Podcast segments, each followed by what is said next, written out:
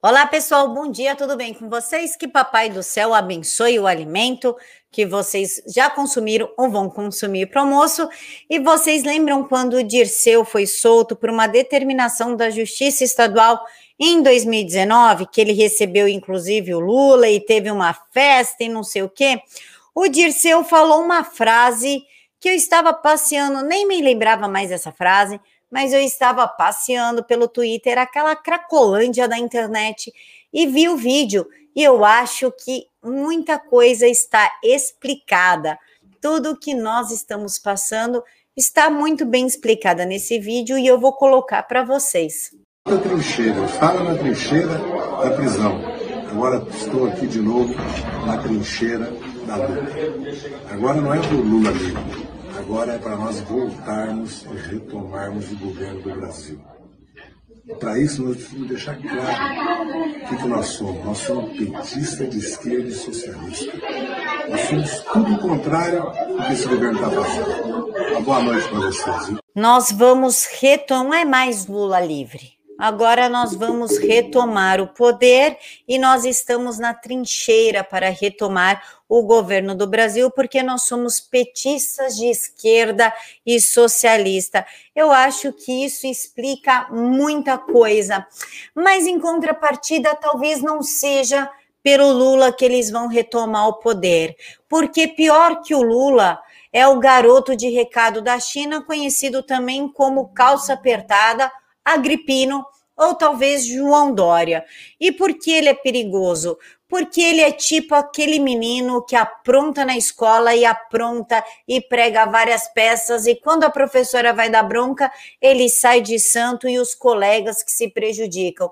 O João Dória é um cara completamente sem caráter, sem escrúpulos, que já começou a vida pública roubando lá na Embratur em 1980. Logo depois, se não me engano, 1984, ele estava na Paulistura e defendeu a seca do Nordeste como ponto turístico. Também foi responsável pelo aumento de turismo sexual no Brasil, usando aquelas propagandas e convidando os gringos, né? O pessoal chama de gringo, mas os turistas de outros países a virem ao Brasil para se deliciar com as mulheres brasileiras enquanto mostrava aqueles corpos esculpidos na televisão. E ele, inclusive, para conseguir um apoio dos paulistas para concorrer às eleições presidenciais em 2022, está inclusive dando bolsa de 300 reais por mês para quem perdeu um parente pelo flango flito. É lógico que isso é uma jogada altamente política, um joguinho nefasto porque ele está dizendo que a vida do teu parente, uma, vale 300 reais. E segundo, ele que tirou dinheiro da saúde, não investiu em educação, mas investiu milhões de reais em propaganda política, em marketing, em imagem, para conseguir concorrer. Agora vem com essa. O João Dória ele é uma cobra peçonhenta, ele é extremamente perigoso, muito mais perigoso que o Lula, porque o Lula ainda ele é língua solta, ele é um canalha, né? Ele é o famoso canalha, ele deixa claro que ele é um canalha, assim como o Dirceu. O João Dória não. Quem não conhece compra essa figura carimbada. E esses entrelaços de Fernando Henrique Cardoso com Lula, Fernando Henrique defendendo inclusive a integridade moral zero de Lula, assim como Fernando Henrique também não tem qualquer integridade, seja moral, seja ética, agora eles estão se defendendo. Fica o questionamento para vocês: será que realmente o candidato de 2022 de PT é Lula? ou vem o Dória com um vice petista, como por exemplo o filho do Renan, ou talvez o Kassab. Então nós temos que ficar de olho aí nas articulações políticas que eles estão fazendo. E muitas pessoas estão apostando que essa CPI da pandemia ou CPI do Lula está se tornando uma gigante cortina de fumaça para que a gente não enxergue as articulações verdadeiras e reais dessa esquerda imunda nos bastidores, inclusive tentando criminalizar e tornar inelegível o presidente Bolsonaro. Mas por falar em completo imbecil, vamos falar de Fux. Ele que é amigo de Barroso e Barroso que junto com Alexandre de Moraes está lutando contra o voto impresso, agora procura formas para impedir a candidatura de Lula em 2022. Segundo o ministro do Supremo Tribunal Federal, a eleição de Lula pode acirrar os ânimos com as Forças Armadas e não permitir a candidatura poderia evitar riscos de ruptura democrática em 2022. Fux, é muito simples impedir isso. Nem precisa impedir a candidatura do maior corrupto, ladrão e bandido da história deste país. O que o senhor tem que fazer é simplesmente apoiar o voto impresso, porque eu duvido, e duvido mesmo, assim, ó, coloco meu corpo inteiro no fogo, que se houver o voto, voto impresso, Lula alcança 35% de votos. Duvido. Inclusive, peço aí ao ex-presidiário, por que, que o senhor não faz, sei lá, uma viagem de avião? Só para a gente sentir como o público te receberia dentro da aeronave. Talvez uma volta na Paulista.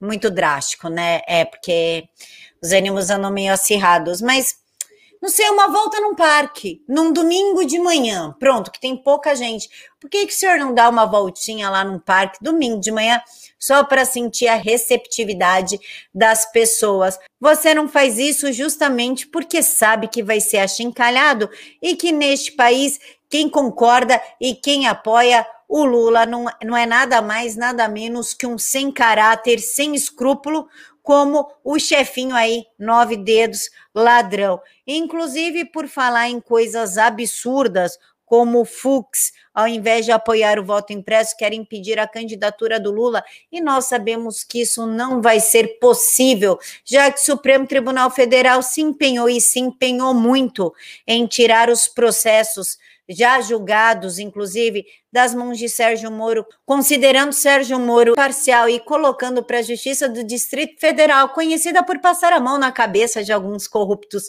para julgar, mas por falar em gente que não presta, a gente tem que falar de Fernando Henrique Cardoso. Vocês sabiam que em 2002 o Fernando Henrique Cardoso promulgou uma lei que obrigando as urnas eletrônicas a terem voto impresso? É isso mesmo. Em 2022, ele falou que o voto impresso era obrigatório e está aqui a documentação exposta pela deputada federal Carla Zambelli, o presidente da República, aqui está toda a lei, a urna eletrônica disporá de mecanismo que permite a impressão do voto, sua conferência visual e depósito automático sem contato manual em local previamente lacrado após conferência pelo eleitor. Fernando Henrique Cardoso, Aloísio Nunes Ferreira Filho. E o que, que interessa esta, este trecho para gente? Porque na data de ontem, o ex-presidente atual canalha disse o seguinte: o sistema eleitoral, depois que o voto passou a ser um papel manuscrito, funcionou bem. Para que mudá-lo? Por bons motivos, não parece ser. Há tanta coisa errada que requer atenção que me parece equivocado mudar o que é certo. O que mudou, senhor ex-presidente e atual canalha, amiguinho do Lula, amigo de ocasião, claro, porque pessoas como vocês não têm amigos, têm comparsas.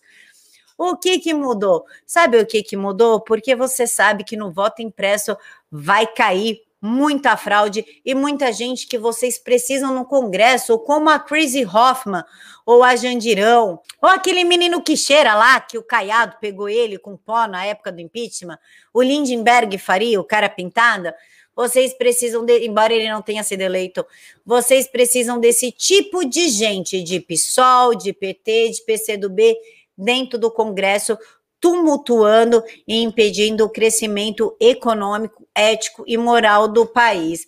E para a gente finalizar, vamos falar de Facebook, porque parece que a justiça está começando a ter dois lados, está começando a sorrir e tratando todos como iguais. O Facebook do Mark Zuckerberg se preocupou muito em ficar censurando as pessoas, ora nos Estados Unidos que defendiam Trump, ora aqui no Brasil, quando a gente falava de tratamento, aquele tratamento que não pode ser falado no YouTube, e a favor do presidente Bolsonaro banindo a gente da rede. Também quando a gente falava de ideologia de gênero, ele apagava o, o post e nos dava três, era 3, 7, 14, 30 dias de bloco, mas fechou os olhos para prostituição infantil, tráfico de pessoas, tráfico de mulheres, enfim. E parece que agora ele pode ser responsabilizado por tráfico sexual em sua plataforma. As autoridades querem que o Facebook se esforce mais para impedir tráfico sexual em suas plataformas. Uma decisão do Tribunal Estadual do Texas, nos Estados Unidos, diz que a empresa pode ser responsabilizada se os criminosos usarem a rede social para encontrarem, para encontrarem crianças e adolescentes. O caso se baseia em três processos movidos no Estado por vítimas de tráfico sexual de adolescentes. O trio alega que foi perseguido por mensagens na rede social. O argumento é que o Facebook não bloqueou os usuários e nem fez nada para impedir a ação. E isso é uma verdade. Eu tenho Facebook, pouco mexo lá, mas tenho, e vira e mexe sempre aparece, eu não sei como que essas pessoas aparecem como nossos amigos, assim, né? E nos stories aparece ou uma, uma mulher com características bem novas, seminua, até crianças, e você vai, denuncia, e o Facebook fala que não viu qualquer problema naquela imagem e que se você se sentiu incomodado com a postagem, que você desfaça amizade com o usuário. Quer dizer, eles não se dão ao trabalho de olhar uma postagem que envolve, primeiro, nudez e segundo, pessoas aparentemente menores de idade, mas é só a gente falar do tratamento lá que em questão de segundos nós somos bloqueados. Essa é a hipocrisia do Mark Zuckerberg, que tem trocas de e-mail com Fauci falando sobre a censura ou bloqueio de pessoas que falarem que o vírus saiu da China ou que falarem contra as máscaras é a favor do que salva vidas. Então é isso, pessoal. Encontro vocês aqui às 5 e meia da tarde. Fiquem todos com Deus e até daqui a pouquinho.